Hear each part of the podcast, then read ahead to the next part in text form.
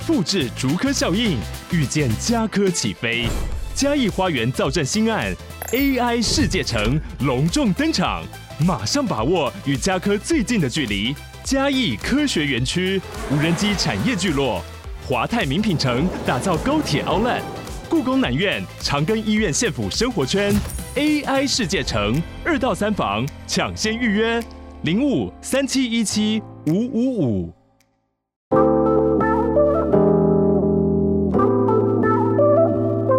嗨嗨，我是凯莉，欢迎大家来到凯莉素说说，真实灵异恐怖鬼故事，网友彤彤的恐怖故事又来了。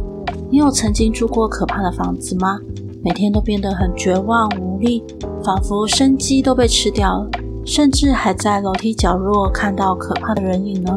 希望你的耳朵能带你感受到毛骨悚然的氛围。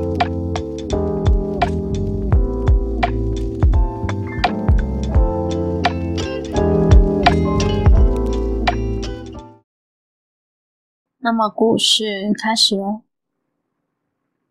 约莫在十四年前，我那时候住在西门町附近，对面就是红楼。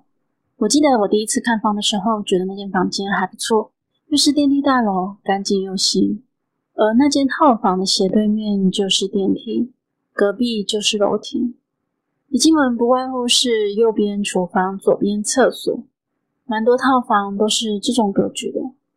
我记得我住进来后不过两三个月吧，只要晚上过了十一点左右，我就会莫名开始疑神疑鬼。我的床靠近落地窗，房间有个小阳台。而上面有个小窗户，每天晚上我都觉得有人在看我，搞得那时候的我都不好睡。状况加重的时候，我每天都在想着怎么结束自己的生命比较好，像是吃药、跳楼、车祸等等什么负面想法都有，精神状况差到极致。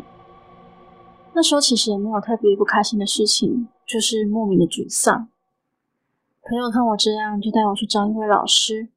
那位老师一看到我，就说要我赶快搬离现在住的地方。不过老师也没有再多说什么。给他处理之后，我就觉得好多了，却没想到这只是一个开端。老师处理只是一种短暂的好转而已。到了后面，我的状况就越来越糟，甚至连我的气色都变得铁青的样子。我朋友看我这样，看不下去。后来还是又带我去给老师看，去给那个老师处理的时候，他就一边处理一边用力的踏地，一边还念着我听不懂的符号。但就在那个当下，我莫名的被用力拉扯了一下，可我的身边并没有其他人。我那时候真的吓到了，我跟老师说：“老师，有人拉我。”我袖子一拉，手臂上面出现了手掌的印子。老师跟我说是猫灵作祟。我心里那时候想着最好了，我根本没有在我们家附近听到什么猫的声音过。没想到当天晚上，我却真的听到猫的凄厉叫声。当然后面我又花了一段时间给老师处理，可是我没有想到，居然接二连三有发生一些状况，一直持续着。像是每天晚上我都会听到楼上有人在玩弹珠的声音。真的让人无法忍受。我知道有些人会说是房子结构问题，但那个时候我一心只觉得是楼上的人弄出来。我忍着忍着，终于有一天我就爆发了。我一早就冲到楼上去质问对方，可是对方却和我说：“小姐，很抱歉，我们这里是办公的地方，所以下午六点下班后，这里是没有人的。”当下我心里只是不停的想着。那我那个听了好几个月的弹珠声，到底是从哪里来的呢？再来就是有一次，我朋友来找我聊天，那天我就跟他说要在我家过夜吧，他就说好啊，反正隔天休息没差，所以他很爽快的答应。那天我跟我朋友在外面逛街吃饭，回到我家大概是晚上十二点左右吧。其实我们两个人都很累，而当我们两个人出了电梯后，准备要开门的时候。突然，我朋友在我后面就问我说：“你们住户这么晚还不睡吗？干嘛没事蹲在楼梯转角？”我当下没有反应过来，我就说：“啊，什么？”他就说：“楼梯转角有人啊。”我稍微探头的看了一下，那一瞬间我发现了不对劲，哪有可能这么晚还有人会蹲在楼梯的转角处？而且我仔细一看，我才发现那个人居然没有脚。虽然他是蹲着的姿势，但不代表我看不到他的脚，而且我感觉到他周围的气氛似乎怪怪的。就在这一刹那，他突然抬头。他的眼睛就是两个黑色的洞，这时我才看清楚，他身体残缺不全。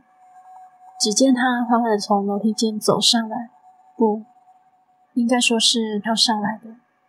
而我的朋友在我身边也同样目睹了这一切。我转头死命的要开门，但越是想要开门，我的手就抖得更厉害。而我的朋友在旁边更惊恐的催我：“他上来了啦，快啦，快啦，他又来了。”我朋友紧张的一直催，一直催。等到我好不容易进去房子里的时候，我们两个都吓到不敢再说什么。隔天，朋友也溜得很快。我的房子实在是太多诡异的事了。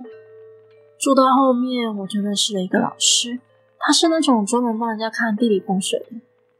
有一天，我请他到我住的地方，只见他罗盘一拿出来，上面的指针就疯狂的乱转个不停。老师看完了周遭之后，就很沉重的跟我说：“接受灾活人怎么可能住得安心？因为大门开的是阴阳门啊，所以暗喜的变成好兄弟的进出靠啊。而且你的体质敏感，住在这里更是要你的命啊！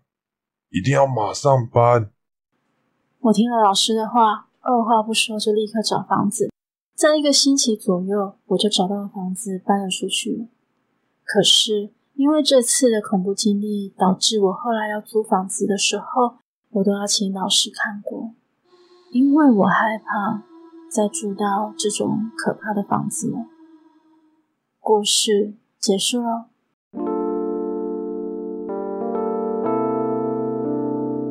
今天的节目就到这里喽。欢迎在 First Story 的留言区留言给我，也可以到 YouTube 或是 FB 粉专找我。下次你想听听什么故事呢？我们下次见喽。